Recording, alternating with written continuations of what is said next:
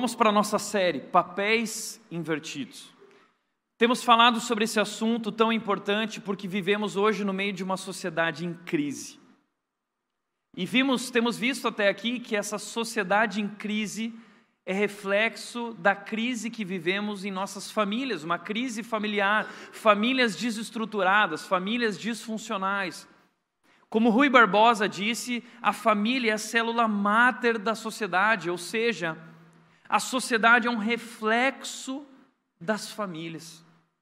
Famílias fracas, frágeis, uma sociedade fraca e frágil. Famílias disfuncionais e des desestruturadas, uma sociedade disfuncional e desestruturada. É isso que temos visto, estamos sofrendo em nossas famílias. E se nós queremos uma transformação em nosso tempo, precisamos começar pela transformação de nossas famílias, especialmente dos cabeças dos lares, os líderes dos lares, o homem e a mulher, marido e esposa, pai e mãe. Mas temos visto até aqui que os papéis estão invertidos, não sabemos mais o que significa ser homem, o que significa ser mulher, o que é ser pai, o que é ser mãe. O mundo diz muita coisa aí fora, infelizmente nós acabamos nos confundindo e nos conformando com um padrão que não é o padrão de Deus. E aí o que temos diante de nós é o caos. É o que temos visto: famílias vivendo o caos, famílias em crise, casamentos em crise, filhos em crise. Recentemente, o jornal Eu País lançou uma reportagem super bacana falando sobre uma crise que tem acontecido dentro dos lares do nosso tempo. Uma crise contemporânea, um fenômeno que eles chamam de a síndrome do imperador quando seu filho se torna ou é um tirano. Você já viu isso? Já viu alguma criança assim? Talvez você tenha uma assim dentro de casa. Talvez um dia você estava no mercado e você viu aquela situação, os pais vivendo um carão, passando um carão na frente de todo mundo, por causa daquela criança gritando, esperneando. Ah! O mundo tem chamado isso de a síndrome do imperador. São crianças que são como aquele filme que foi lançado algum tempo atrás, O Poderoso Chefinho. São os poderosos chefinhos. E os pais vivem em função dos filhos, dos seus desejos, das suas vontades. E se suas vontades não são realizadas, eles esperneiam, eles gritam, eles são doidos, são tiranos. E eles querem que tudo seja feito de acordo com a vontade e o desejo deles. Alguns anos atrás, uma mãe se aproximou de mim, ela disse: Tiago, eu preciso de ajuda, eu estou desesperado. Eu falei: O que foi? Ela disse: Tiago, meu filho tem cinco anos de idade, mas ele bate em mim. Eu, Nossa, tinha que ser o contrário, né? Mas a mãe sofrendo uma dificuldade, e, e, talvez isso expressa o que muitos estão vivendo aqui, muitos pais estão vivendo lá fora, pais que perderam o controle dos seus lares porque os filhos assumiram o comando. Isso é um perigo, isso é algo que tem acontecido de fato. Essa reportagem foi mais além, compartilhando um pouco sobre fatores na visão de especialistas e psicólogos e pedagogos, fatores que podem coroar um imperador. Alguns dos fatores, primeiro, pouca dedicação dos pais. Pais que não têm tempo suficiente para os filhos. Pais ausentes e que terceirizam a educação dos filhos, que não assumem a responsabilidade pela educação e os filhos são educados por outros e não têm a presença do pai, que é tão importante. Criar filhos dá muito trabalho. Criar filhos demanda tempo, demanda esforço e demanda uma estratégia também. E muitos desses pais estão desesperados e não têm todo esse tempo, estão perdidos no meio de sua vida louca, corrida, de tantas demandas. E as crianças estão sofrendo. Por outro lado, a reportagem também disse, isso é interessante, que muito do que temos visto sobre a síndrome do imperador nada mais decorre do que a falta de limites. Os pais hoje não sabem mais impor limites aos seus filhos. Eles querem fazer tudo o que os filhos desejam. Eles querem ser amados pelos filhos e eles fazem tudo que os filhos querem e não impõem limites, porque o importante é o amor. Isso tem gerado a síndrome do imperador, ou esses pequenos tiranos, poderosos chefinhos, seja lá como você quiser chamar. E aí, diante disso, muitos pais vão dizer: Tiago, mas criar filhos é tão difícil. Não há um padrão, Tiago, não há um critério. Criar filhos é um tiro no escuro.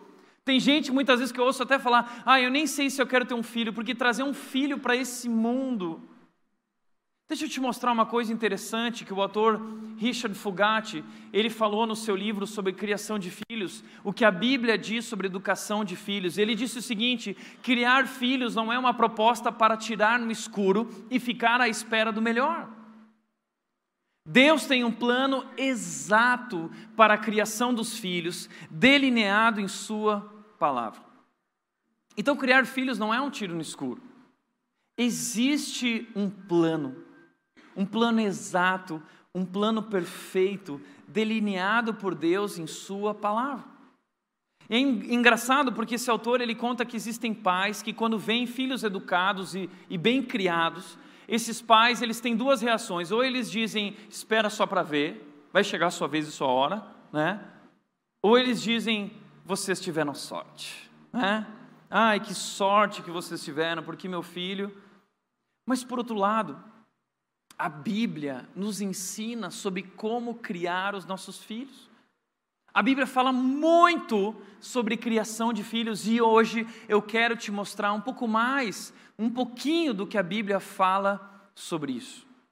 Eu quero te convidar a olhar hoje para um homem, um pai, que foi um excelente líder, um grande homem de Deus, mas que foi um fracasso no lar. E com esse homem chamado Eli, um sacerdote, um líder em Israel, nós vamos aprender como não criar os nossos filhos. Esse homem cometeu na vida dele pelo menos quatro erros. São quatro erros que ele cometeu e quatro erros que vejo muitos pais cometendo também. Deixa eu compartilhar algumas dessas falhas com você. A primeira falha que Eli cometeu com relação à criação dos seus filhos foi não se dedicar aos filhos, tem a ver com a reportagem, não se dedicou aos filhos. O texto fala em 1 Samuel 4,18, quando ele mencionou o que havia acontecido com a arca de Deus, Eli caiu da cadeira para trás, ao lado do portão, quebrou o pescoço e morreu, pois era velho e pesado. Havia sido juiz em Israel durante 40 anos. Que texto estranho. Sabe o que é isso? O texto está escrevendo o momento da morte desse pai, desse homem Eli ele recebe a notícia que seus filhos morreram. E eles morreram como castigo de Deus naquele momento. Quando ele recebe a notícia, ele cai para trás. Um momento triste, trágico. A, a, criação dos filhos de Eli foi algo que não funcionou, realmente não deu certo. Mas é interessante que o texto diz que Eli foi juiz em Israel durante 40 anos. Ele era, ele era sacerdote de Israel e juiz de Israel. Ele tinha duas funções muito importantes à frente da nação. Ele era o homem mais importante de Israel durante, foi durante 40 anos. Uma posição importante, que exigia muito tempo de Eli. Então Eli não tinha tempo para os seus filhos. Ele ensinou que os seus filhos precisavam aprender sobre ser filhos de um sacerdote e as tarefas religiosas. É, eles se tornariam também sacerdotes, é, fazendo parte dessa família sacerdotal. Ele ensinou para eles a coisa religiosa, mas ele não ensinou esses filhos a amarem a Deus e temerem a Deus. Os filhos de Eli eram absolutamente maus. E provavelmente Eli foi essa pessoa que se dedicou à nação se dedicou às famílias, ensinou as pessoas, ouviu as pessoas, ajudou as pessoas, ofereceu sacrifícios pelas pessoas, porque essa era a tarefa do sacerdote. As pessoas vinham ao templo oferecer o seu sacrifício pedindo perdão pelos seus pecados, e o sacerdote pegava aquele sacrifício. Então, ele era um homem muito ocupado. E provavelmente esse foi um dos motivos pelo qual os filhos de Eli não experimentaram a dedicação de um pai, um pai dedicado e presente. Isso faz um mal danado na vida dos filhos, é verdade. Veja só, existem muitos perigos envolvidos na, nessa questão de ser ausente. Por exemplo, o primeiro perigo é você ter sucesso no trabalho e ser um fracasso no lar. Esse homem é Eli. bem-sucedido diante da nação. Esse homem é, era importante da porta para fora, mas da porta para dentro, dentro da sua casa, ele não tinha autoridade. Ele fracassou como pai. Um grande líder, mas um péssimo pai. A Bíblia nos apresenta diversos homens e mulheres assim na palavra de Deus que foram fantásticos e bem-sucedidos na sua carreira, mas que destruíram a vida dos seus filhos, porque foram pais ausentes que não se dedicaram. Isso tem acontecido muito no nosso tempo. Porque o mundo em que nós vivemos fala para nós que sucesso, felicidade, precisa ser conquistada através do trabalho, através de dinheiro, através de bens materiais, e nós acreditamos nisso, e nós entramos nessa corrida desenfreada em busca de coisas que não têm valor, e nós esquecemos aquilo que é mais importante. Quantos homens têm grandes posições, ou mulheres têm grandes posições no mercado, no mundo corporativo, no mercado de trabalho, mas falharam com seus filhos, terceirizaram a responsabilidade e nada substitui a presença e a dedicação de um pai. Aliás, é triste porque muitos desses homens só vão descobrir a verdade que aquilo não é sucesso, aquilo não é felicidade, quando já for tarde demais. Porque o Salmo 128, como nós vimos aqui semana passada, descreve a visão bíblica e divina de felicidade, a verdadeira felicidade, o verdadeiro sucesso. Sabe o que é? O Salmo 128 traz a imagem: um homem sentado à mesa, desfrutando o fruto do seu trabalho ao redor da mesa com sua família, unida e reunida, sua esposa, seus filhos e os filhos de seus filhos, e todos estão juntos desfrutando de um momento especial de comunhão. Isso é felicidade. No final da vida não há nada mais especial do que desfrutar desse relacionamento familiar, uma família que tem amor, respeito e admiração mútua e desfrutar desses relacionamentos. Nada substitui isso, nenhum sucesso na vida compensa o fracasso no lar. Mas Eli falhou. Por outro lado, Eli também foi aquele que cuidou dos outros e não cuidou da própria família. Porque ele era um líder religioso. Isso vale para os dias de hoje. Hoje nós temos líderes religiosos vivendo a mesma coisa de Eli. E aí entra aquele papo, ah, e os filhos de pastor. Todo mundo tem até trauma de filho de pastor, que filho de pastor é problemático. Já parou para pensar por que, que filho de pastor é problemático? Talvez por causa disso. Porque o pastor cuidou de todo mundo, mas não cuidou da própria casa. Isso é comum no meio dos pastores. E os pastores ainda espiritualizam o pecado deles, dizendo o seguinte: não, mas eu tenho um chamado, ministério.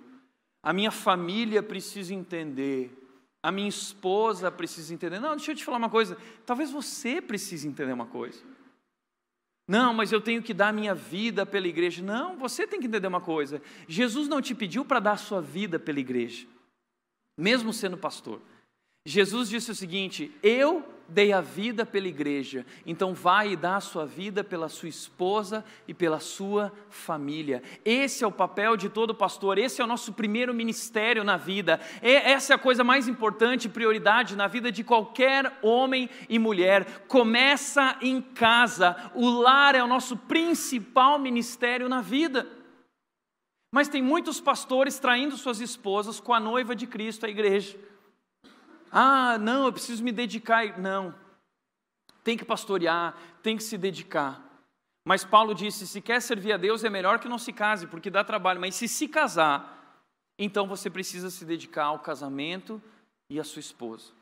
Por isso nós não podemos inverter as prioridades. E talvez você, filho de pastor, a Red abraça muitos filhos de pastores que viveram traumas passaram por momentos difíceis, pais que eram uma coisa na igreja e outra coisa em casa, no lar. Talvez você também experimentou isso. Você é filho de pessoas que te levavam à igreja, era um pai cristão, uma mãe cristã, e eles exigiam algo de você, eram legalistas, mas eles nunca amaram a Deus de verdade, nunca te ensinaram a amar a Deus de verdade, nunca cuidaram da família como deveriam. Por outro lado, muitos pais uh, substituem a sua presença com presentes. Porque, se sentindo culpados para aliviar a sua consciência, eles mimam os filhos e dão para os filhos tudo aquilo que eles querem. E como eu sempre digo, uma criança mimada se tornará um adulto infeliz. E aí os pais enchem as crianças de presentes. E uma outra coisa que tem acontecido muito em nosso tempo, como criar filhos envolve muita dedicação, tempo e esforço. Às vezes dá tanto trabalho e você já está tão cansado do dia de trabalho que você simplesmente usa uma ferramenta sobrenatural que se chama tablet, não é? E aí eu vou falar de um negócio que aí todo mundo fala, é, Tiago, um dia você. E eu vou ver mesmo, vai ser difícil, não é fácil. Porque já, vi, já viu como é incrível? A criança está lá, é, pai, mãe, e põe o tablet na frente. Né? A criança fica lá. E ela fica lá horas, horas, horas, e aí você tem paz. Mas quanto custa essa paz? Cuidado, a ciência tem mostrado o quão prejudicial pode ser crianças terem acesso a, a devidos materiais e conteúdo digital, eletrônico, no tempo errado. Então eu sei que é difícil, eu imagino que é difícil, mas é preciso um equilíbrio, é preciso sabedoria. E nada substitui a sua presença. Filhos precisam de pais presentes e dedicados na vida dos filhos. Esse foi o primeiro erro de Eli. O segundo erro de Eli foi não ensinar os filhos a amarem a Deus. 1 Samuel capítulo 2, versículo 12 fala: Os filhos de Eli eram homens, homens perversos que não tinham nenhuma consideração pelo Senhor.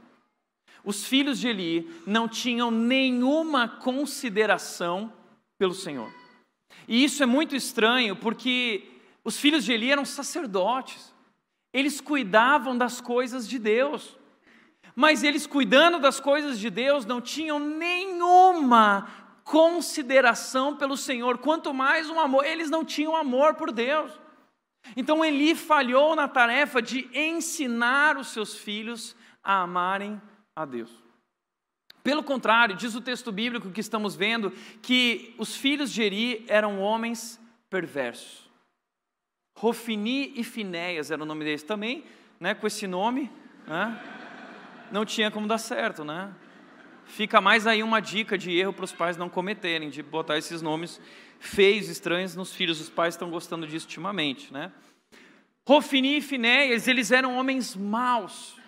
Então, quando as pessoas traziam carne para ser sacrificada pelos seus pecados, em arrependimento, em um momento de contrição, diz que os filhos de Eli, eles pegavam a carne, a melhor parte da carne, a picanha da carne, eles levavam e eles faziam um churrascão, e eles não estavam nem aí para Deus, eles profanaram o templo de Deus. Eles não tinham nenhuma consideração por Deus. Eles eram um péssimo exemplo, uma péssima influência para a nação. Quando as mulheres vinham em arrependimento oferecer o seu sacrifício, esses homens se aproximavam das mulheres, enganavam elas e levavam elas para a cama e deitavam com elas. Eles fizeram o que Deus reprovava, o que era terrível diante de Deus. Eles não tinham nenhuma consideração por Deus. Ele falhou. Ele não ensinou esses filhos a amarem a Deus. E sabe o que é pior? Durante a história de Eli, ele teve muita dificuldade de enxergar a perversão na vida dos filhos dele. Parece que isso é recorrente na vida dos pais, não é? Os pais, eles têm, eles têm tanta admiração pelos filhos, que eles têm dificuldade de enxergar o pecado na vida dos filhos, a perversão na vida dos filhos, o mal na vida dos filhos. E aí eu ouço muitos pais falando o seguinte: Tiago, mas meu, meu filho é tão bom. O meu filho, Tiago, ele faz coisas ruins, mas ele, é tão, ele tem um coração bom. Posso te contar uma notícia? O coração do teu filho não é bom. Sabe por que, que a gente pensa assim? A gente pensa assim porque nós somos influenciados pelo nosso mundo. E o mundo diz, olha só o que o mundo diz: o mundo diz que as crianças são essencialmente boas. Mas a Bíblia mostra o contrário. A Bíblia mostra para nós e nos ensina que a criança é essencialmente má. Como assim, Tiago? O que, o que é isso? Deixa eu te explicar uma coisa. E aqui o bicho vai pegar e talvez você vai ficar chateado e magoado comigo, tá? Mas eu vou contar algo a respeito do seu filho e da sua filha agora, tá bom? Eu vou dizer para você, com toda a minha convicção, o seu filho não presta. A sua filha, linda, aquela princesinha, ela não presta. Assim como você e sua esposa não prestam. Não, Tiago, como assim? Da onde que você tirou isso? Sabe de onde que eu tirei isso? Eu tirei da Bíblia. Porque a Bíblia diz o seguinte: Todos pecaram, não há um justo sequer, não há um que seja bom, a Bíblia está dizendo. Mas por que, Tiago? Deus não criou todas as coisas boas, Deus não criou o ser humano bom, o mundo. Sim, Ele criou todas as coisas boas, o mundo era bom, mas a Bíblia nos mostra que depois de Deus ter feito tudo isso, nós estragamos tudo isso, desobedecendo a esse Deus Criador, comendo daquele fruto, e a Bíblia diz que nesse momento o pecado entrou no mundo, destruindo tudo que Deus havia feito, o caos entrou no mundo, o mal entrou no mundo, e o mal veio habitar no meu coração e no seu coração e no coração do seu filho. Então entenda uma coisa, agora esse mal habita em nós. E Jeremias diz o seguinte, 17, 9 diz: O coração é mais enganoso que qualquer outra coisa, ele é desesperadamente corrupto. Então, o coração do seu filho não é bom, o coração da sua filha não é bom, o coração do seu filho é desesperadamente corrupto. E aí eu ouço muitos pais falando o seguinte: não, Tiago, mas eu, eu confio no meu filho. Como se isso fosse algo maravilhoso, eu confio no meu filho. Você não imagina quão ignorante você está sendo, porque a Bíblia diz que maldito o homem que confia no ser humano, no homem, porque o coração do ser humano é mau. O próprio apóstolo Paulo, ele disse o seguinte em Romanos 7, ele disse: "Aquilo que eu quero fazer, eu não consigo fazer". E aquilo que eu não quero fazer, eu acabo fazendo. Sobre o que Paulo está falando, algo que nós vivemos, um problema no ser humano. Nós não conseguimos fazer aquilo que nós queremos, por quê? Porque existe uma força atuando dentro de nós, dominando o nosso coração, dominando o nosso ser, e essa força se chama pecado. A Bíblia diz que nós nos tornamos escravos do poder do pecado. Escravos. E a Bíblia diz que o resultado do pecado é a morte. Ou seja, todo ser humano que nasce no mundo nasce condenado à morte. A Bíblia diz que todos pecaram e estão separados de Deus. A Bíblia diz que todos pecaram e ninguém é capaz de alcançar a glória de Deus. Ou seja, o seu filho, eu sei que isso é pesado, eu sei que isso é triste, mas eu preciso falar a verdade para você para que você possa agir em relação a essa verdade. Posso te falar uma coisa? O seu filho nasceu condenado à morte. O seu filho vai para o inferno. O seu filho, o coração dele é dominado pelo pecado. E é por isso que quando a criança nasce, o que você mais precisa fazer como pai na vida da criança quando a, é, é beber ainda, e ali já se evidencia, já se manifesta o poder do pecado, ainda que a criança seja inconsciente, na birra dela, muitas vezes no choro descontrolado, nós precisamos ter sabedoria e discernimento espiritual para compreender o que é coisa de bebê, coisa de criança e o que é coisa de pecado. Porque a Bíblia diz que o, o pecado dominou o coração do ser humano. E os pais agora precisam reconhecer o pecado na vida dos seus filhos e, e, e precisam libertá-los desse pecado. Mas aí muitos pais viram e dizem: Não, Tiago, mas meu filho não é ruim. Ruim são os coleguinhas dele na escola. Ruim é a novela da Globo. Posso te falar uma coisa? A Bíblia diz que o mal não vem da novela, o mal não vem do mundo lá fora, o mal não vem dos amiguinhos do teu filho, o mal habita o coração do teu filho. Jesus Cristo disse isso em Mateus, ele disse: Pois é do interior do coração humano que vem o mal, a imoralidade, a maldade, a perversão. Então, um, os nossos filhos, assim como eu e você, nós nascemos condenados à morte. Por isso, na visão do mundo, o mundo vai dizer que o que a criança precisa, porque ela é boa, a criança só precisa de estímulos. Tem que estimular ela para ela florescer, deixar ela ser, ser feliz, cumprir as vontades dela, de acordo com o desejo dela, afinal de contas ela é boa. Mas a Bíblia diz que o seu filho é mau e que a única solução para o seu filho é que ele conheça o Salvador chamado Jesus Cristo. Só Jesus Cristo pode libertar o seu filho do poder da escravidão do pecado que tomou conta do coração dele. Somente Jesus Cristo pode salvar a vida do teu filho da condenação da morte. Só a vida em Cristo. Por isso eu posso te falar uma coisa: diante dessa verdade, diante dessa realidade, não deveria haver nada mais importante, não deveria haver outra coisa que não fosse prioridade, senão ensinar os nossos filhos a amar a Deus, porque somente Deus, porque somente Jesus Cristo, somente Ele como Salvador, sendo recebido na vida dessa dessas crianças pode salvá-los do poder do pecado e do poder da morte, somente Cristo e nada mais.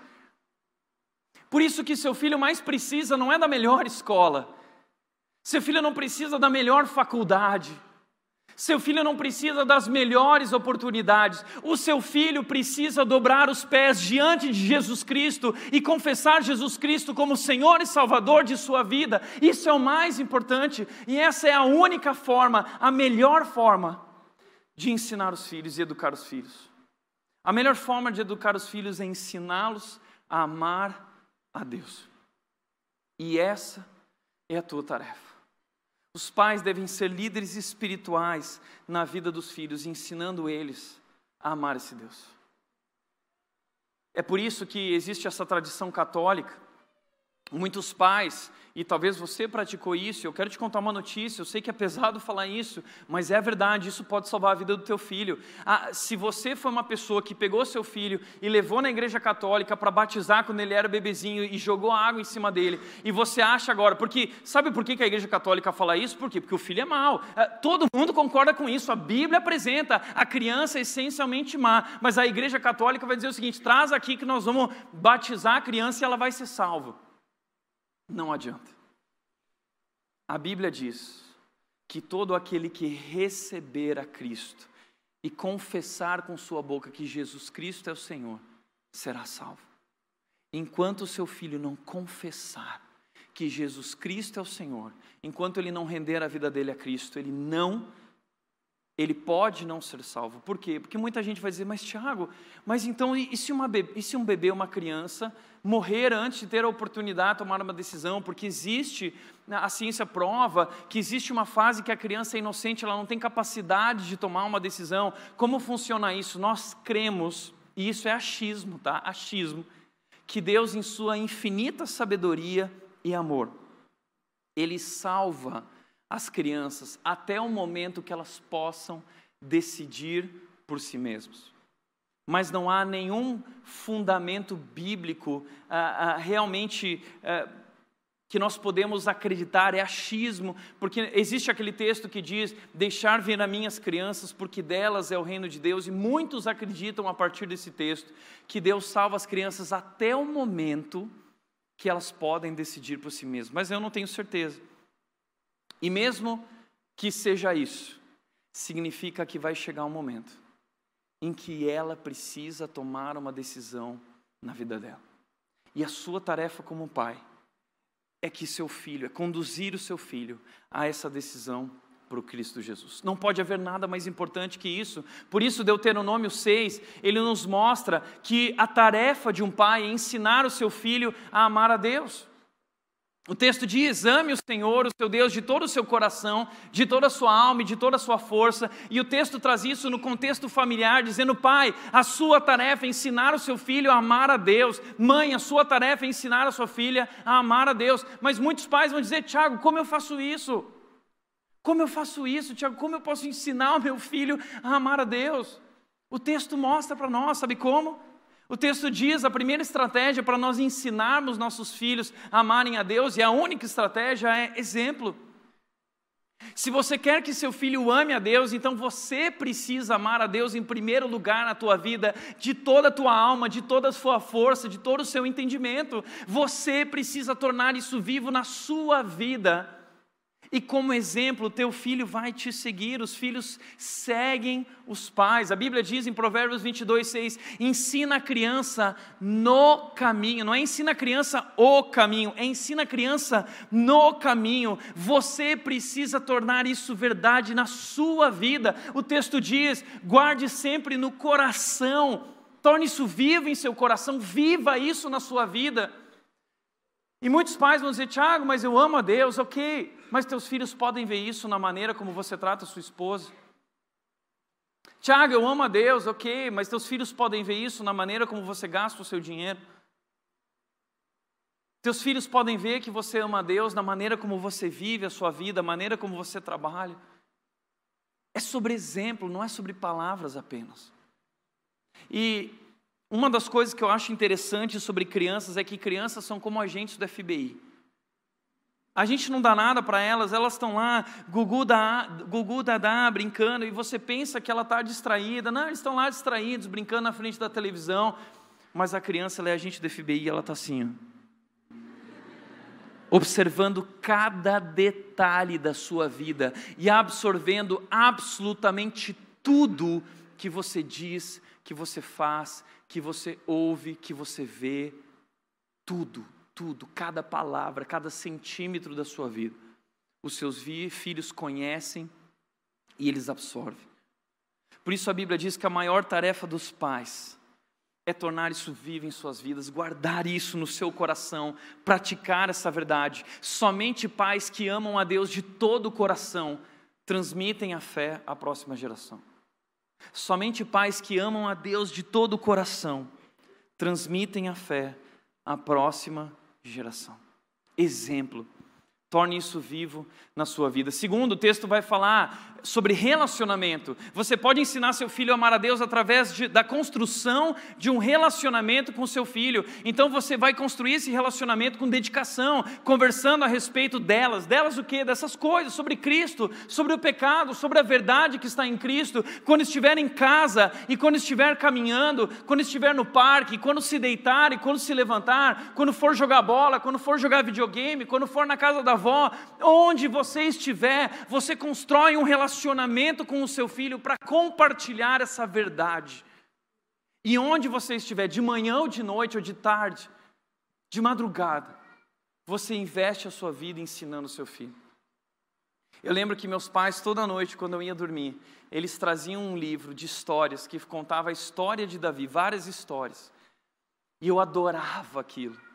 E até hoje, Davi é meu personagem bíblico preferido, e o meu sonho na vida era ser como Davi, porque meus pais sentavam lá e começavam a compartilhar a palavra de Deus comigo. É isso, a Bíblia está te chamando para viver um relacionamento com teu filho, e através desse relacionamento, ensiná-lo a amar a Deus.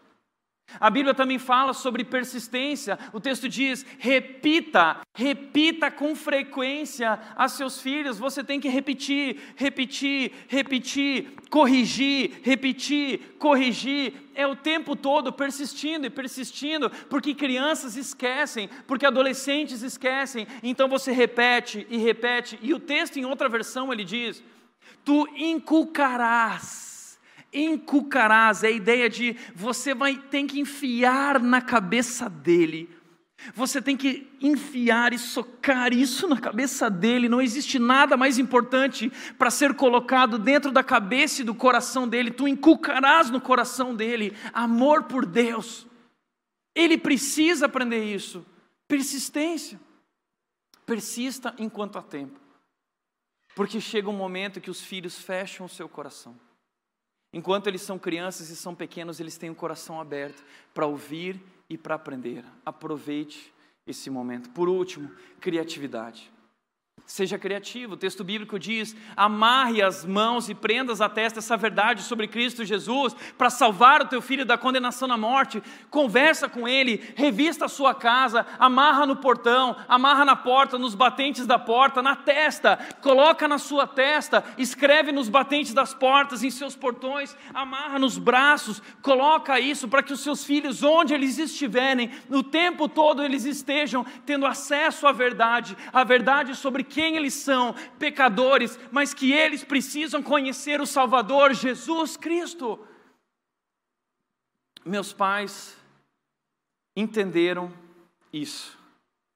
E meus pais se tornaram criativos, eles abriram mão de tudo na vida deles para nos ensinar a amar a Deus de todo o coração. E eu já contei para vocês, eu tenho orgulho disso, porque a minha casa não tinha decoração, minha casa era versículo bíblico.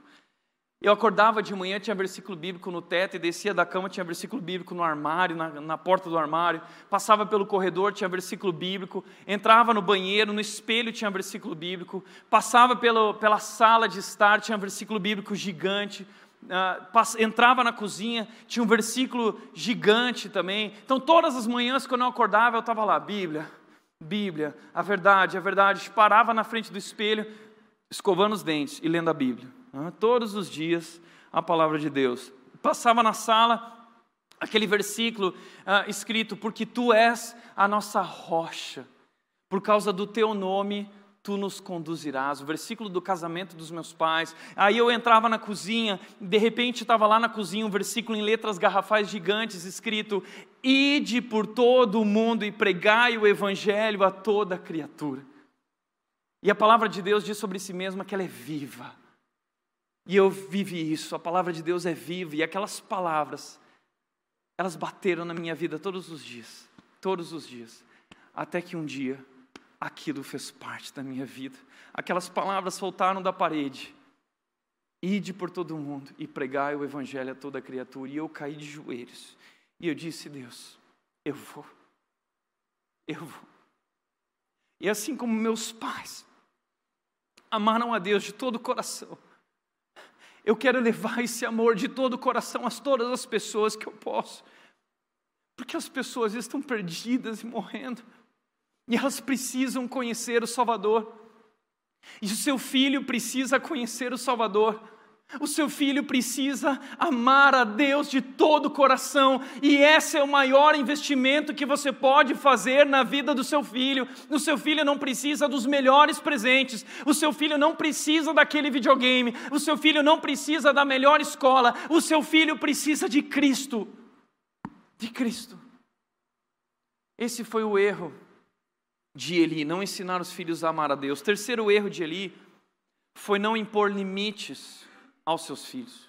Não impor limites. O texto diz, 1 Samuel 2,22 diz: Eli já estava muito idoso, mas sabia que seus filhos faziam ao povo de Israel e que eles seduziam as moças que serviam junto à entrada da tenda do encontro.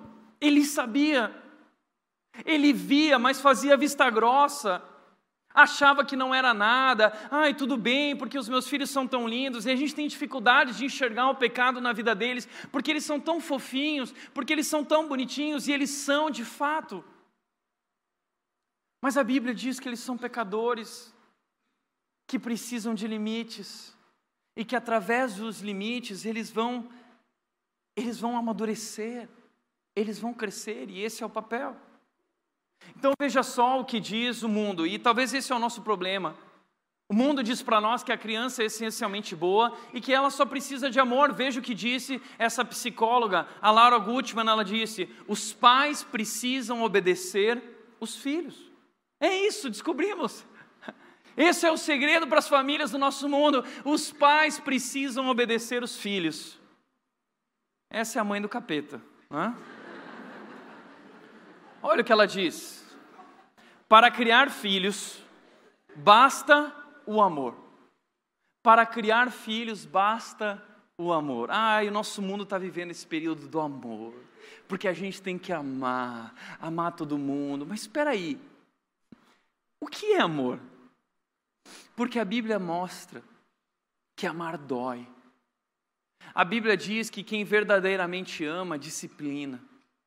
A Bíblia diz que quem fere por amor mostra lealdade, ou seja, amar não é passar a mão na cabeça, amar não é fazer todas as vontades, amar é se posicionar buscando bem na vida do seu filho, o bem que ele não é nem capaz de perceber ou ainda nem conhece, mas você, pelo padrão de Deus e pela palavra do Criador, você sabe o que é o bem para a vida do seu filho, porque ele não sabe, com um ano de idade, ele não sabe o que é bom para ele, com dois anos, com cinco anos, com dez anos, ele não sabe sabe, o teu papel é conhecer a palavra de Deus e conduzir o teu filho. O problema de muitos pais é que ou eles não conhecem a palavra, o padrão do Criador, ou eles conhecem e não praticam. Porque eles acham assim, não, isso aí é muito retrógrado, eu acho que o mundo, ah, existem aí filosofias melhores de criação de filhos. Espera aí, quem criou seu filho? Não foi você. A Bíblia diz que os filhos são presentes de Deus. Quem criou todo ser humano, tudo que existe no mundo e nele habita pertence a Deus. Então, quem entende melhor o coração, a vida do seu filho, a educação do seu filho do que o próprio Deus? A Bíblia é a palavra de Deus, que diz que nós devemos nos posicionar e que os filhos devem obedecer os pais. É o contrário. Então, quem está falando isso? A Bíblia diz: os filhos devem obedecer em tudo aos seus pais. Mas não, agora os filhos têm que obedecer os, os pais têm que obedecer os filhos. Para criar filhos basta o amor. A psicopedagoga é contra a sugestão de pessoas que defendem a frustração e a imposição de limites e fala até em obedecer as crianças, que segundo ela não pedem mais do que precisam. Não? É verdade. As crianças não pedem mais do que precisam, elas são, elas são boas e nós temos que estimulá-las. Esse é o problema. Agora veja o que dizem outras pessoas, ainda que não sejam cristãs, mas que já entenderam que esse não é um caminho. Como essa mulher, Montse Domenech, ela disse: os limites conferem segurança às crianças. Os limites são importantes para as crianças e trazem segurança para as crianças que sentem-se perdidas se não existem pautas de conduta em casa, se não existem regras. Os pais precisam tomar autoridade e não ceder nas tentativas da criança de conseguir o que quer. Mas muitos pais perderam a autoridade, como Eli. Não tem mais autoridade. Aí Eli vai lá, tenta falar com os filhos e os filhos não estão nem aí. Uma vez eu lembro uma situação em Vinhedo. Eu fui convidado para assumir uma turma de pré-adolescentes na igreja lá em Vinhedo. E essa turma de pré-adolescentes era um monte de capetinha, tá? É, era tipo gremlins, assim, subia as paredes e tal. E eu lembro que falava, Tiago, assume lá, porque as professoras saíam chorando da sala. Ah, eu não quero nunca mais entrar aqui. A mulherada pirava. E aí, tá bom, o Tiago assumiu lá. E eu cheguei naquela galera né, e falei assim: ó, a partir de agora as coisas vão ser diferentes aqui. Eu quero ser um grande líder, um pastor na vida de vocês, mas nós temos algumas regras inegociáveis. E todo mundo assim, regras, opa. Né? E aí começamos a estabelecer as regras, criei um relacionamento com aquela galera. Ah, eu sempre brinco nessa questão de relacionamento, que eu fiz o seguinte, eu marquei um acampadento, acampadento com aquela turma na igreja. E a igreja tinha uma pista de 25 metros, uh, que você descia uma rampa para chegar no salão de culto, cheio de cadeira, tudo arrumadinho. Eu marquei um acampadento com a galera, e aí um, à noite, estava na época do Jackass, eu lembro que eu peguei um skate e um capacete, tá? Por isso que eu digo que existe um Thiago antes da Nath e um depois da Nath. E eu peguei um capacete, o um skate, e eu desci aquela. Eu falei para eles: olha, presta atenção aqui, ó. Agora a gente vai fazer boliche de cadeira de igreja. E a galera parou assim, olhou. Aí eu peguei o skate, desci, me esborrachei lá embaixo. Meu, nesse momento a galera assim, ó.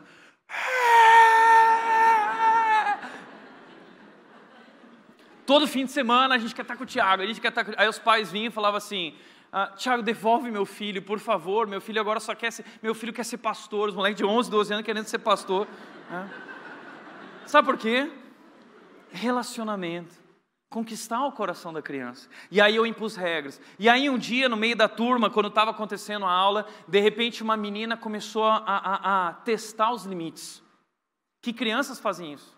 Adolescentes fazem isso. Eles testam os limites. Bebês, mesmo que inconscientemente, já estão testando os limites e testando até onde eles são capazes de manipular os seus pais. Aquela menina estava testando os limites e aí de repente eu falei para ela: Olha, eh, eu só vou te dar um aviso, você conhece as regras. E ela continuou e começou a questionar e confrontar. E eu disse: Olha, agora você pode sair por essa porta e aquela pessoa vai te levar até seus pais lá no salão de culto e você nunca mais volta aqui. E não volta aqui até que você mude a sua atitude e a sua postura. E todo mundo ficou em silêncio. A menina saiu questionando e bufando. De repente, no final do culto, os pais chegaram falando: Mas, Tiago, quem você acha que você é para tratar o meu filho assim? Porque você jamais, como um pastor, poderia. Eu falei assim: opa, eu não sei como funciona na sua casa. Mas enquanto eu for líder aqui, as regras eram essas. Eu sinto muito. Esses pais saíram bufando da igreja e naquela semana, aquela menina apareceu na igreja. E ela veio me procurar. E sabe o que ela veio fazer? Ela veio pedir perdão. E ela disse: Tiago, nunca na minha vida alguém tinha se posicionado comigo dessa maneira. E eu quero dizer que eu respeito você. Mas eu quero te dizer, e ela disse chorando: Tiago, eu acho que meus pais não me amam porque meus pais fazem tudo o que eu quero, na minha casa não tem ordem, na minha casa não tem limites. Meus pais, eu acho que eles não se importam comigo, porque se eles se importassem, eles teriam feito isso. Está entendendo? Os filhos clamam por limites, limites e regras trazem segurança. Agora, quando a criança é pequena, é bebê, são regras, e quando ela vai crescendo, você troca essas regras por princípios, conforme ela vai se tornando madura.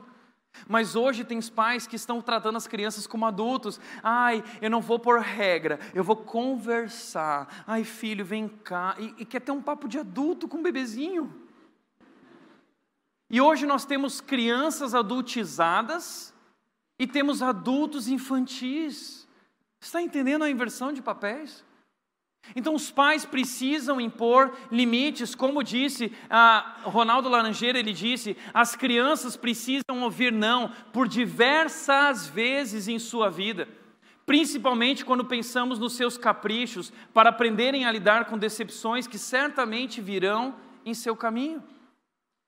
Ele continua dizendo: ao tentarem protegê-las desses desapontamentos, os adultos criam uma realidade paralela para esses jovens que no futuro podem tornar-se incapazes de tocar a vida com seus próprios pés. Os pais superprotegem os filhos: não, eu não vou disciplinar, não, eu não vou dizer não, não, eu não vou impor regras, eu vou fazer a vontade dele. E esse filho cresce mimado e ele não sabe lidar depois com a vida, porque depois vai ter um chefe que não vai mimar ele, porque depois ele vai ter que ter um casamento, que ele vai ter que cuidar da esposa e que a esposa não vai vai mimar ele, o marido não vai mimar ela. E aí nós vemos uma geração em crise no casamento, na família, no trabalho, frágeis emocionalmente falidos emocionalmente, porque não foram preparados na vida. Mas a Bíblia nos ensina o seguinte: veja o que a Bíblia diz. Ah, o mundo diz: que o que a criança precisa é de reforço positivo. Olha a diferença. Esse é o pensamento. Se a criança é essencialmente boa e ela precisa. Então, o reforço positivo, o que é que é? Em vez de você ficar apontando o erro, você vai apontar o que é certo mostrar o que é certo para ela. Não fica criticando o erro, não seja pesado no erro. Pais, deixa eu te falar uma coisa, sim, os pais têm que se posicionar no erro, mas é óbvio, você não tem que exagerar. Mas a Bíblia fala assim sobre a disciplina corretiva, por quê? Porque a criança é essencialmente má. E o que essa disciplina? Provérbios fala para nós, 22:15, a insensatez está ligada ao coração da criança, mas a vara da disciplina livrará dela. Isso é a Bíblia, isso é o Criador, não sou eu, não é o que eu acho. É o Criador da sua vida e do ser humano. Ele disse que a insensatez está ligada ao coração da criança. Significa que seu filho, o coração do seu filho é insensato. O coração da sua filha é insensata, insensato. E se tem uma coisa que meu pai fez certo na vida dele, é que ele nunca confiou no filho dele. Porque ele sabia que o coração que habitava meu, a minha vida era um coração enganoso. E era verdade, meu pai me protegeu do meu coração, me ensinando regras e guarda-reios e limites na minha vida. E a Bíblia diz que através da vara disciplina, os pais vão livrar os seus filhos dessa loucura. Sabe o que significa a palavra insensatez? Loucura. A loucura está ligada ao coração da criança. O seu filho ou a sua filha nasceu doido por causa do pecado, controlado pelo pecado, e a vara da disciplina vai livrá-lo disso. Portanto, entenda o que é disciplina. Disciplina não é espancamento. Disciplina não é violência doméstica. A disciplina, na verdade, na visão bíblica, ela é a maior prova de amor dos pais pelos filhos. A disciplina é a maior e mais profunda prova de amor de um pai por seu filho. É isso que diz Provérbios 13, 24. Provérbios 13, 24 diz o seguinte: a lógica da Bíblia é a seguinte: quem não disciplina não ama seus filhos. É a Bíblia. Mas quem ama seus filhos, disciplina. A disciplina é uma prova de amor. Hebreus também, no capítulo 12, versículos 10, 12, uh, capítulo 12, 10 e 11, diz: disciplina visa o bem. Fala sobre o Deus como Pai perfeito que disciplina os seus filhos e que os pais disciplinam os seus filhos, mas que tudo isso visa o bem na vida do seu filho. O bem. Eu sou um cara que, o cara que vocês estão vendo aqui é uma pessoa que apanhou muito, tá? Aqui tem muito chinela havaianas, tá?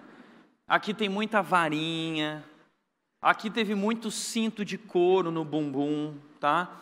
E veja só, é no bumbum. Você acha que o bumbum é fofinho? Atua. Né? Deus criou o bumbum fofinho. Deus criou o lugar perfeito para nós ensinarmos os nossos filhos através da disciplina. Sabe que uh, eu vivi diversas situações na minha vida. Eu lembro de uma vez que várias vezes, né, que a gente estava em algum lugar fora de casa e aí meu pai virava para mim, eu estava lá aprontando, e meu pai virava para mim e falou assim: Tiago, a gente conversa em casa. Nossa. O mundo desabou naquela hora. Naquela hora, sabe o que eu, eu virava Jesus. Né? Pai, oh pai, né? pai, eu te amo, paizinho. Suco de laranja, pai, quer um suco de laranja? O que, que você precisa, pai? É?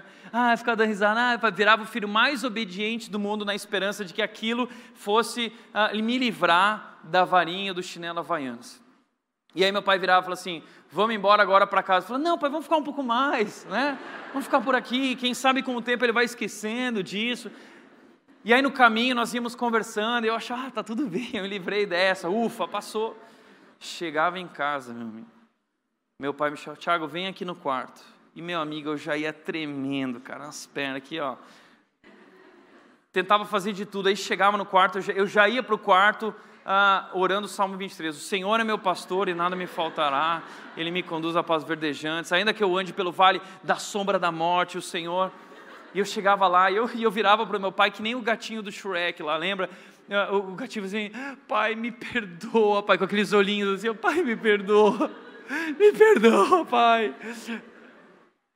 Pai, eu, eu, entendi tudo, Pai. E eu acho que foi ali que eu fui começando a me tornar um cara eloquente, porque eu ficava lá, não, porque eu entendi, porque a Bíblia, não sei o que. Meu pai falou o seguinte: filho, eu te perdoo. Eu te perdoo. Mas isso não te livra das consequências. E aí eu tinha um estalo na minha mente: opa, consequências. Eu preciso ficar esperto com esse negócio, consequências. Né? E isso ia me livrando da minha insensatez. Tem um negócio na vida chamado consequências, então preciso pensar nisso. Né? Tá aí uma coisa. Ah, e aí meu pai falou assim: Tiago, o que eu vou fazer agora para mim não é fácil. Na verdade, dói mais em mim do que em você. Não é fácil falar na hora, né? O pai se identificou. Mas meu pai ia lá, cara. E hoje, hoje, a admiração que eu tenho pelo meu pai, porque eu sei que de fato não foi fácil para ele, não é fácil para os pais, dá trabalho, disciplina dá trabalho, muito trabalho, é uma situação difícil, mas é obediência a Deus. E meus pais amavam a Deus acima de mim. E foi por isso que eu aprendi a amar a Deus. Por isso, o quarto erro de Eli, o quarto erro que nós aprendemos hoje aqui, é idolatrar os filhos ele idolatrou seus filhos. 1 Samuel 2,29 diz: Então, por que você despreza meus sacrifícios e ofertas? Porque honra seus filhos mais que a mim? Pois você e eles engornam com as melhores partes das ofertas de meu povo Israel. Olha o que o texto está dizendo: Eli, por que você honra seus filhos mais do que a mim? Eli, os seus filhos são mais importantes do que eu. Eli, você ama mais seus filhos do que a mim. Esse é um problema na nossa vida filhos têm alto poder de idolatria. E o grande perigo na nossa vida é nós recebermos de Deus esses presentes, porque a Bíblia diz que os filhos são presente, herança do Senhor, mas aí então nós trocamos a nossa relação com o Senhor pela relação com os filhos. E aí nós postamos no Facebook dizendo: a razão da minha vida mas eles não são a razão da sua vida, a razão da sua vida é o Senhor, e o Senhor te deu esses filhos por algo muito além daquilo que você acha que é a sua felicidade pessoal. Por isso, como disse Tim Keller, ele disse o seguinte: no seu livro Deuses Falsos, ele fala sobre esses ídolos na nossa vida, dizendo que um ídolo é qualquer coisa mais fundamental do que Deus para sua felicidade, sentido na vida ou identidade. Ídolos não são só feitos de objetos e gesso, imagens. Ídolo é qualquer coisa na nossa vida que assume o lugar de Deus, que se torna a nossa razão, que se torna a nossa satisfação, nossa fonte de alegria. Jeremias 2,13 diz: O meu povo cometeu dois crimes, eles me abandonaram, eu que sou a fonte de água viva, e eles cavaram para si cisternas próprias, rachadas que não retêm água. Ou seja, Deus é a fonte, Deus é a razão, o sentido, a felicidade, mas nós abandonamos esse Deus porque nós fomos procurar é, o sentido da vida, a razão da vida, a felicidade na vida em outras coisas que não esse Deus. Como diz Agostinho de Hipona também, ele disse: o pecado, sabe o que é o pecado? O pecado é o amor em desordem, é o amor fora da ordem apropriada. Esse é o nosso coração, nossos amores estão na, na, em desordem. E ele diz o seguinte: idolatria é quando amamos qualquer coisa mais que ao próprio Deus Criador. O ser humano é assim. O ser humano é um ser em busca de amor. Quando nós nascemos, nós queremos satisfazer esse amor na nossa relação com os pais. Talvez na sua vida os pais falharam, foram ausentes, o pai trabalhou, o pai deixou, foi embora de casa, a mãe, uma família desestruturada, você viveu uma frustração, uma decepção, e aí então nós buscamos esse amor que vai nos satisfazer na nossa relação com os amigos. A gente quer fazer parte de um grupo, da galera. A gente vive aquele momento querendo ser aceito pelo grupo porque a gente está buscando esse amor incondicional. Mas de repente um dia aquela menina começa a namorar e te deixa, te esquece. Aquele menino traiu ou falou mal de você. Você se decepciona com os amigos e aí você pensa: eu já sei, eu preciso de um namorado, uma namorada. Ou não, porque quando eu me casar, quando eu tiver um marido, eu vou ter alguém do meu lado. Quando eu tiver uma esposa, aí então eu vou ser completamente feliz, eu vou encontrar o amor incondicional e aí você se casa. E aí você descobre que teu marido não é capaz de suprir todo o amor que você busca. Que sua esposa não te dá todo o amor e respeito que você busca. E aí nós temos uma ideia incrível. Já sei, eu preciso de um filho porque na minha relação com os filhos eu vou encontrar o um amor incondicional que vai satisfazer a sede da minha alma. E aí, quando aquela criança nasce, já nasce um ídolozinho, já nasce no altar, já nasce o Deus da sua vida ali. E é assim que nascem os imperadores e os tiranos, porque nós substituímos o lugar de Deus e colocamos nossos filhos lá. Esse é o nosso erro porque a Bíblia descreve qual é a ordem da família. A Bíblia diz que na ordem da família, Cristo precisa ser o cabeça do lar, Cristo é o rei, o governador, Ele é o imperador de nossas vidas, Ele não é tirano, Ele é líder com amor, e o marido e a esposa devem se submeter a Cristo, o homem na sua liderança servidora e amorosa, a mulher, ela serve a, a Cristo no auxílio da mesma missão do marido, os dois estão juntos diante de Deus, iguais, participando participando da mesma missão de levar os filhos a amarem esse Deus, e filhos se sujeitam aos pais. Essa é a ordem que Deus estabeleceu para a família. Cristo é amoroso em sua liderança, o marido amoroso, a esposa amorosa e respeitosa, e filhos que obedecem a Deus. Mas quando nós idolatramos os filhos, nós tiramos e destronamos Cristo do seu trono, como imperador e rei, governo de nossas vidas, líder dos nossos lares e nós colocamos os filhos no lugar que somente Deus merecia estar. E aí, isso mostra famílias desestruturadas, um homem banana que não assume a liderança do lar, não ensina os seus filhos, uma mulher que não ah, que assume a liderança porque o marido não se posiciona, e Cristo é simplesmente aquele que serve a família. Cristo é só um negócio da igreja. vou levar meus filhos na igreja e a igreja vai Qual é a resposta para isso? Como nós podemos resolver essa questão da idolatria dos filhos? O texto de 1 Samuel conta para nós, no meio da história dos filhos de Eli, o texto conta a história de um outro pai, na verdade, uma mãe. E a história de um filho que deu certo, uma mãe que acertou, um pai que errou. Essa mãe é Ana. mãe de Samuel. E olha o que o texto fala sobre Ana. Ana não podia ter filhos, ela chorou, ela sofreu, ela buscou o Senhor, ela clamou o Senhor e Deus respondeu a oração dela, fez um milagre. Ela teve um filho, Samuel, e olha o que ela diz: Pedi ao Senhor que me desse esse menino e o Senhor atendeu o meu pedido. Agora eu o dedico ao Senhor. Esse é o segredo não é idolatrar os filhos, é dedicar os filhos a Deus, é entregar os filhos no altar de Deus para que eles pertençam a Deus. Veja o que ela disse: por toda a sua vida, ele pertencerá ao Senhor.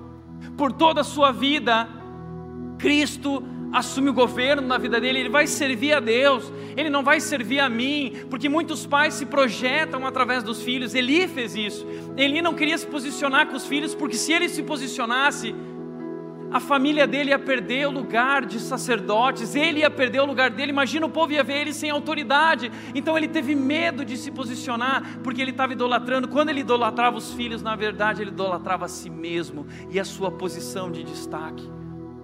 Mas Ana não está nem aí para isso. Ana fala assim: não é sobre mim e não é para mim, é de Deus. Deus me deu e eu ofereço ele a Deus, e que na vida dele, ele não sirva a mim, ele sirva a esse Deus na vida dele por toda a sua vida. E ali então diz que Ana adorou o Senhor. Eles adoraram o Senhor. Era o filho que ela tanto queria. O que uma mulher mais quer, ainda mais estéreo do que ter um filho, ela teve o filho e ela dedicou esse filho ao Senhor, por quê? Porque Deus é o Deus da vida dela e não o filho. Ela adora a Deus. E o versículo seguinte diz: Ana faz uma oração dizendo: Deus, o meu coração exulta de alegria no Senhor. A alegria de Ana estava no seu relacionamento com o Deus poderoso e não com seus filhos apenas. Por isso ela soube se posicionar e colocar o filho no devido lugar, ela no devido lugar e Deus no seu devido lugar. Agora olha que interessante esse texto. O texto diz: Pedi ao Senhor e o Senhor atendeu, eu dedico ao Senhor, ele pertencerá ao Senhor, adoraram o Senhor, é tudo Senhor, Senhor, Senhor. Cinco vezes ela diz o Senhor, sabe o que é isso? É a centralidade no Senhor, é a centralidade em Deus na vida dessa mulher. É isso que vai fazer diferença na vida de Samuel, que vai se tornar um grande homem de Deus. Um grande homem de Deus. É aí que eu aprendo que o segredo é dedicar os filhos a Deus, entregar os filhos para Deus. E isso não é fácil, porque infelizmente a gente acha que os filhos foram colocados na nossa vida para nos fazer felizes. E aí está o nosso erro. A revista Época lançou algum tempo atrás uma reportagem chamada Filhos e Felicidade. E o texto diz o seguinte: as crianças deveriam tornar a vida dos casais mais feliz, porque nem sempre é assim. Sabe por quê? Porque quem foi que disse que os filhos foram colocados na tua vida para te fazer mais feliz? Então, Tiago, por que os filhos foram colocados na minha vida?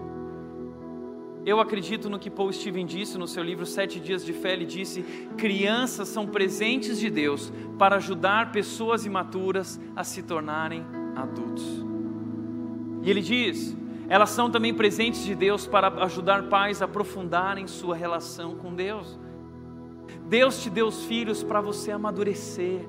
Se o cônjuge é uma lixa espiritual, então os filhos são uma navalha espiritual. Eles vieram para tornar você maduro, porque você é imperfeito, porque você é egoísta, não sabe amar, e agora você vai aprender a amar alguém como Cristo te amou, dando a vida, ainda que ele não corresponda a esse amor, você dá a vida por eles e você amadurece.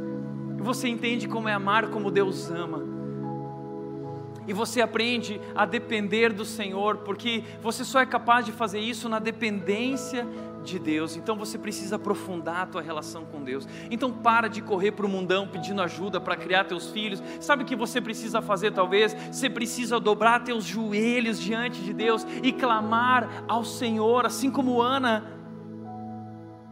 Deus pode transformar o coração do seu filho. Deus tem poder para transformar o coração dos nossos filhos. E quando meus pais viram o Tiago na fase de vida dele se perdendo, Sabe o que eles fizeram? Eles dobraram os joelhos. E eu via eles de joelhos dobrados. E o que eles não eram capazes de fazer com palavras, Deus fez através do poder da oração. E um dia, de madrugada, o Tiago caiu de joelhos na presença de Deus e entendeu o plano de Deus para a vida dele. Só Deus, só Deus pode fazer isso. Então a tua missão é buscar esse Deus, aprofundar a tua relação com esse Deus, conhecer a palavra desse Deus, dobrar os joelhos diante de Deus, porque Deus pode transformar o coração dos teus filhos. Por isso, como disse também esse autor desconhecido, ser pai ou mãe é o maior ato de coragem que alguém pode ter, porque é se expor a todo tipo de dor, principalmente da incerteza de estar agindo corretamente e do medo de perder algo tão amado. Mas como assim perder? Como? Não é nosso, recorne-se, foi apenas um empréstimo. Uau, é isso. Os filhos são um empréstimo. E cuidado quando você constrói a sua relação de alegria na vida com os filhos, porque um dia os filhos se vão. Eles são empréstimo. É isso que a Bíblia diz. Olha o que o Salmo 127 diz. O Salmo 127 diz: Os filhos são presente do Senhor, uma recompensa que Ele dá. Os filhos que o homem tem em sua juventude são como flechas na mão do guerreiro. Os filhos são como flechas na mão do guerreiro. E como é bom ter a aljava cheia de flechas. Mas as flechas não estão ali para ficar na aljava. As flechas estão ali para serem arremessadas na direção do alvo. E o alvo é Cristo. E um dia os filhos se vão. Um dia as flechas são disparadas. E se você tiver criado eles no caminho do Senhor, se você tiver ensinado essas flechas a amar a Deus, você não vai ter medo, porque você sabe que eles estão, que eles pertencem ao Senhor e eles foram dedicados ao Senhor em toda a sua vida. Alguns anos atrás, eu recebi uma carta do meu pai e que fala sobre esse salmo. E nessa carta, meu pai, ele compartilha o sentimento dele no dia que a flecha Tiago foi disparada. Foi muito emocionante o dia que eu recebi essa carta para mim, ver da perspectiva dele o que eles viveram e o que aconteceu quando eu fui servir ao Senhor. E eu quero ler para você. A carta diz o seguinte: Querido filho Tiago, hoje, quando me propus a escrever essa carta, um número me veio à memória, o número 17, que foi com 17 anos que eu saí de casa. Lembrei também do Salmo 127, que fala, o salmista fala sobre as bases da família, relata sobre a expansão da família, para onde a família vai, como a família funciona. Família é um período de muitas surpresas, muito trabalho, gastos financeiros, mas é um ótimo período, porque os filhos, ah, o nascimento de um filho não é considerado por Deus um fato comum. Cada criança que nasce é muito importante. Cada filho que nasce é visto como um ato de amor de Deus para o casal, é herança. O salmista diz que quando temos os filhos, a aljava cheia, nós somos felizes. Mas as flechas que Deus coloca em nossa aljava, essas flechas já vêm prontas, faltando apenas ganhar forma e serem apontadas em direção ao alvo certo. O que quero dizer, querido Tiago, é que eu perdi a conta de quantas vezes me disseram: curta seus filhos enquanto eles ainda são pequenos, porque eles vão crescer e se tornar independentes e vai ser horrível. Mas o que eu posso te dizer, Tiago, é que com apenas 17 anos, a flecha Tiago ter sido disparada, porque Deus assim havia planejado. E mesmo antes de eu conseguir me perguntar, será que eu vou aguentar? Você já tinha ido. E eu sinto muita saudade. Mas em meio a toda essa saudade, eu tenho uma riqueza incalculável de recordações que vão me alegrar pelo resto da minha vida. Faz dez anos que a aljava começou a esvaziar. Hoje, como diz o salmista, começamos eu e a mãe a comer do trabalho de nossas mãos. Eu e a mãe curtimos o teu ministério, o que Deus está fazendo na tua vida e na rede, e certamente, como diz no Salmo 128, ainda seremos muito mais abençoados, mesmo que a distância geográfica nos separe. Quando eu e a mãe meditamos e oramos por nós, por ti, pelos teus irmãos, nossa centralidade em Deus nos coloca perto de ti, dos manos e agora dos nossos netos em qualquer parte do mundo. Parece que estamos todos juntos no café da manhã. E enquanto oramos, a saudade Deus transforma em gratidão. Hoje, quando olho para trás, vejo que os erros que cometi como pai não foram fatais. E eu sou muito grato ao Senhor pelo filho que tu és e o homem que você se tornou. Eu te amo muito. Assinado do Pai. Nossos filhos precisam de pais assim.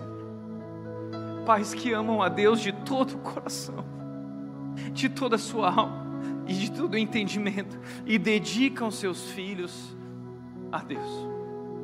Por isso, para refletir e praticar, em primeiro lugar, a maior tarefa, a melhor forma de educar os filhos é ensiná-los a amar a Deus.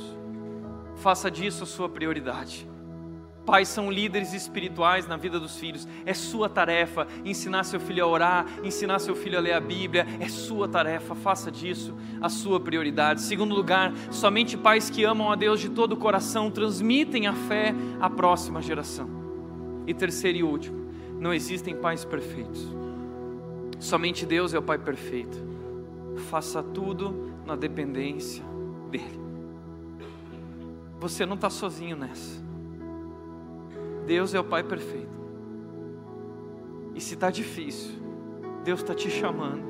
Vem para perto de mim, vem aprofundar a tua relação comigo, porque eu posso fazer o que você não pode fazer. Eu posso transformar a vida do teu filho, eu posso transformar o coração dos teus filhos, mas eu quero começar pela tua vida e pelo teu coração. Amém? Feche teus olhos. Pai, eu quero orar pelos pais que aqui estão nessa noite, Deus. Talvez pais perdidos, pais desesperados, enfrentando crise nos seus lares.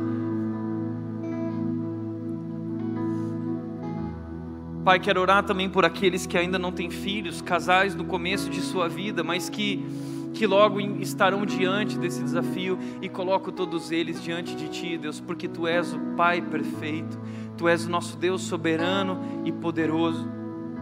E tu enviaste Jesus Cristo ao mundo, teu filho amado. O Senhor entregou o teu filho a nós para morrer por nós naquela cruz. E nós queremos aprender contigo, Deus, o Pai perfeito, como sermos pais para os nossos filhos.